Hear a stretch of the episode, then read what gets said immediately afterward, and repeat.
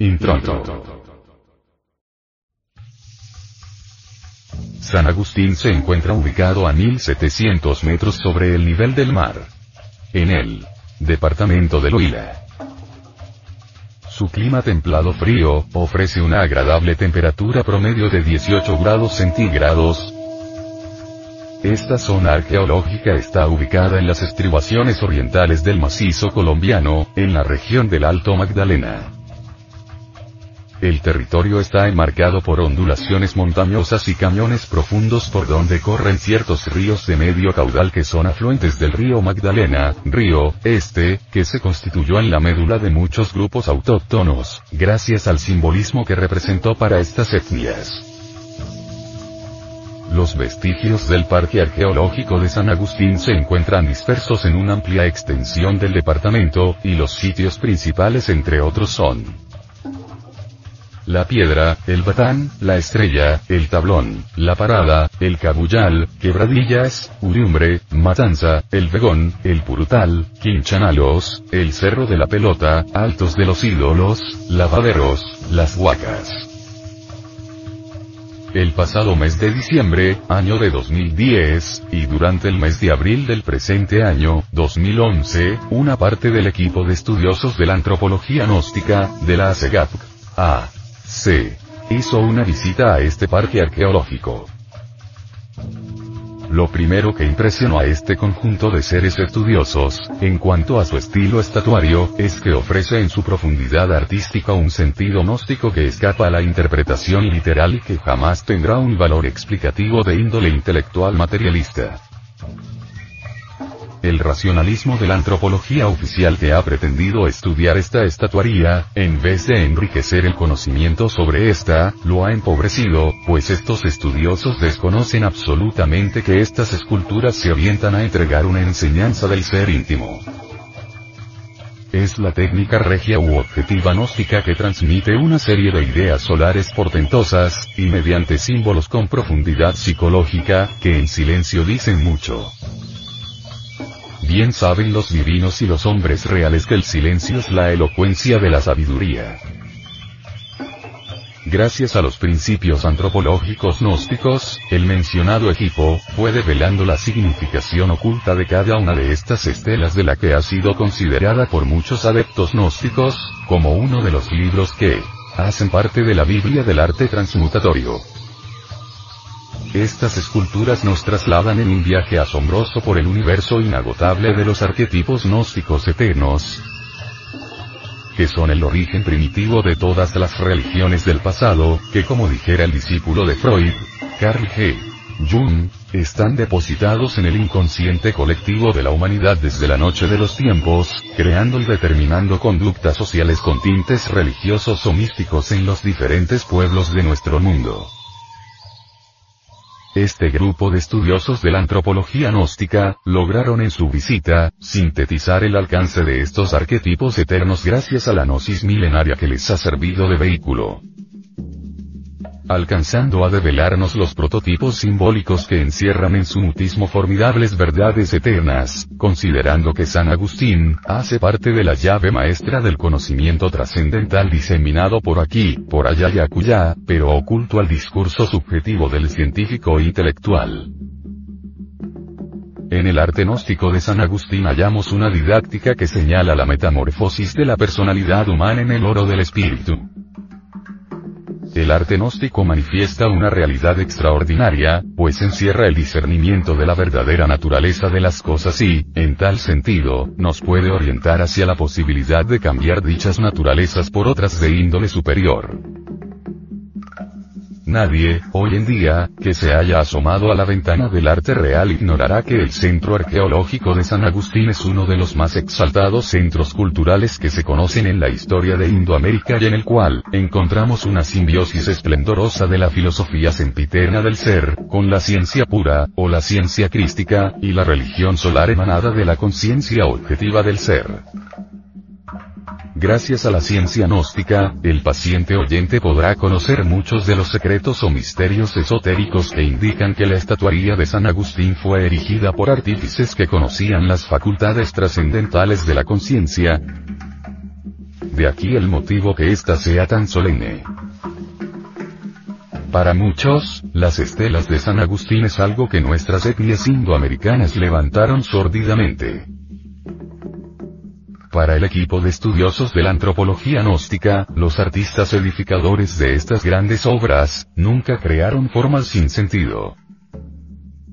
Conocían estos hombres la ciencia transmutatoria, que es el modus operandi de convertir la entidad seminal en energía creadora dentro del laboratorium humano.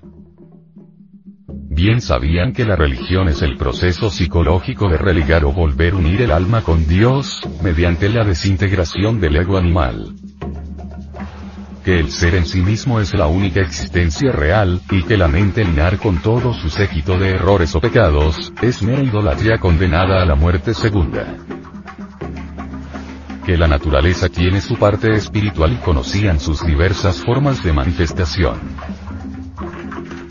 No exageramos en modo alguno, si afirmamos que la estatuaría san agustiniana ciertamente es una ventana abierta hacia el mundo del Magnus Opus, buscado tan afanosamente por miles de personas en tiempos medievales.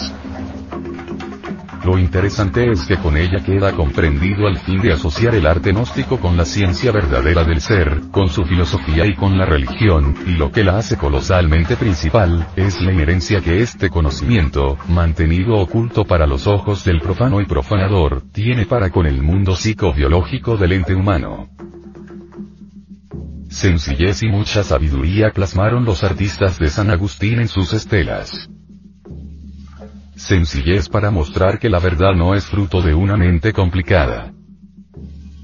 Y sabiduría porque en esos grabados no hay nada que sea producto del azar o del capricho personal, sino fruto de una lógica superior que transmitieron a la humanidad, a través del simbolismo, la ciencia objetiva del ser íntimo.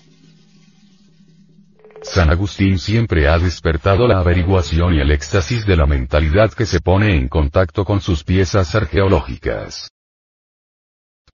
Inconmensurables han sido los esfuerzos realizados por múltiples investigadores en lo concerniente a todo ese armazón místico, filosófico y antropológico que le ha rodeado. Le ha tocado a este puñado de investigadores de la antropología gnóstica, descorrer un poco el velo que permite al oyente la real interpretación de estas estelas que nos informan, acerca del auténtico trabajo de la superdinámica sexual y de la superdinámica mental que es imprescindible realizar para llevar a cabo la auténtica integración positiva del ser. Incuestionablemente, el conocimiento gnóstico que expresaron los artistas de estas piezas esplendorosas escapa siempre a los normales análisis del racionalismo subjetivo. El conocimiento que transmiten en estos libros de piedras, corresponde a un saber suprarracional que depende del ser, y que nada tiene que ver con el intelectualismo teórico. El abismo que existe entre el conocimiento que expresa la estatuaría de San Agustín y la interpretación subjetiva que dan las mentes extemporáneas de quienes pretenden estudiarla, es infranqueable. Las ideas que expresan estas esculturas, van dirigidas al espíritu vivificante, donde la razón subjetiva de los seres humanos actuales resulta ineficaz, insuficiente y terriblemente pobre sobre el conocimiento del ser o de Dios y de cada una de sus partes autónomas, autoconscientes y autoindependientes, que poseían estos artistas, quedó grabado en esta estatuaría. Estas esculturas no son comprendidas por los antropólogos oficiales, por la sencilla razón que ellos cometen el error imperdonable de explicarlas por medio de datos intelectuales caprichosos y resulta que éstas, en su sentido gnóstico entrañan profundas enseñanzas que ellos se niegan rotundamente al caer en el vano intelectualismo. Los estudiosos de la antropología gnóstica en vez de reírse escépticos, como lo hacen ciertas corrientes pseudoantropológicas, ante los monumentos de San Agustín, vemos respetuosos el arte regio, objetivo. Que es el arte que deja para la posteridad una enseñanza, una doctrina que practicada conscientemente nos encamina al ser interior profundo. El grupo étnico que creó esta estatuaría todavía sigue siendo un enigma para la humanidad en muchos aspectos, pero la antropología gnóstica considera que ha llegado el momento de rasgar considerablemente su velo.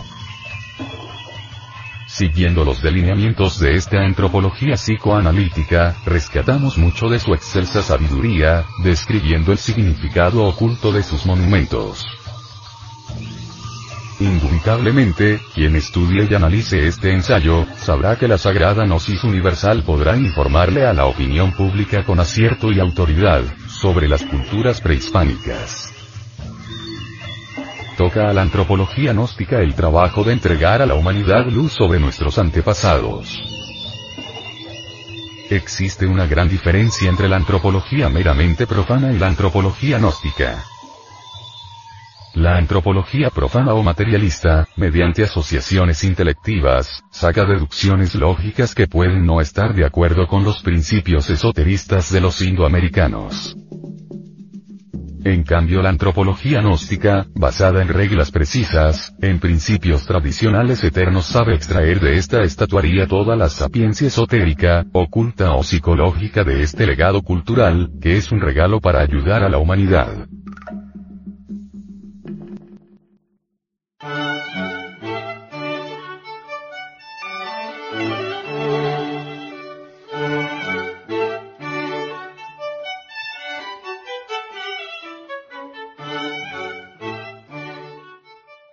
Doctor Samael Aún Beor, quisiéramos preguntarle qué significa el movimiento gnóstico y cuáles son sus objetivos.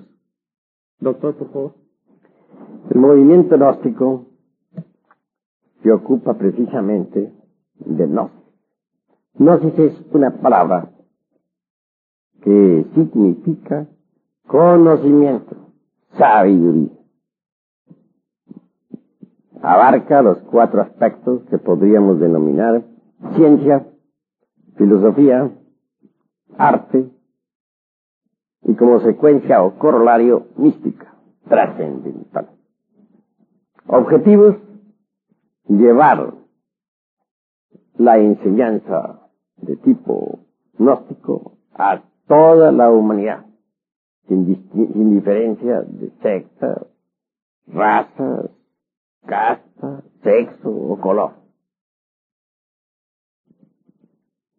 No así se existe toda pieza arqueológica, en todo nicho, pirámide, sepulcro, etc. Lo interesante es precisamente extraer la gnosis sabiamente y según reglas de entre las distintas piezas arqueológicas halladas no solamente en nuestro en nuestra patria mexicana, sino en todas las latitudes del mundo.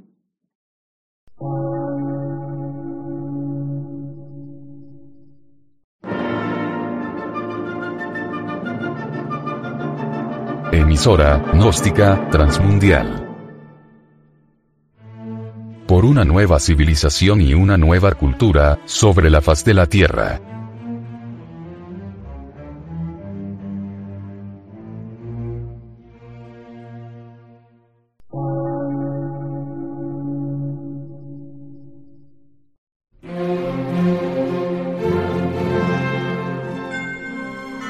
Medio de radiodifusión científico, artístico, místico y filosófico, de la Asociación Colombiana de Centros de Estudios Gnósticos, Antropológicos, Psicológicos y Culturales. A. C.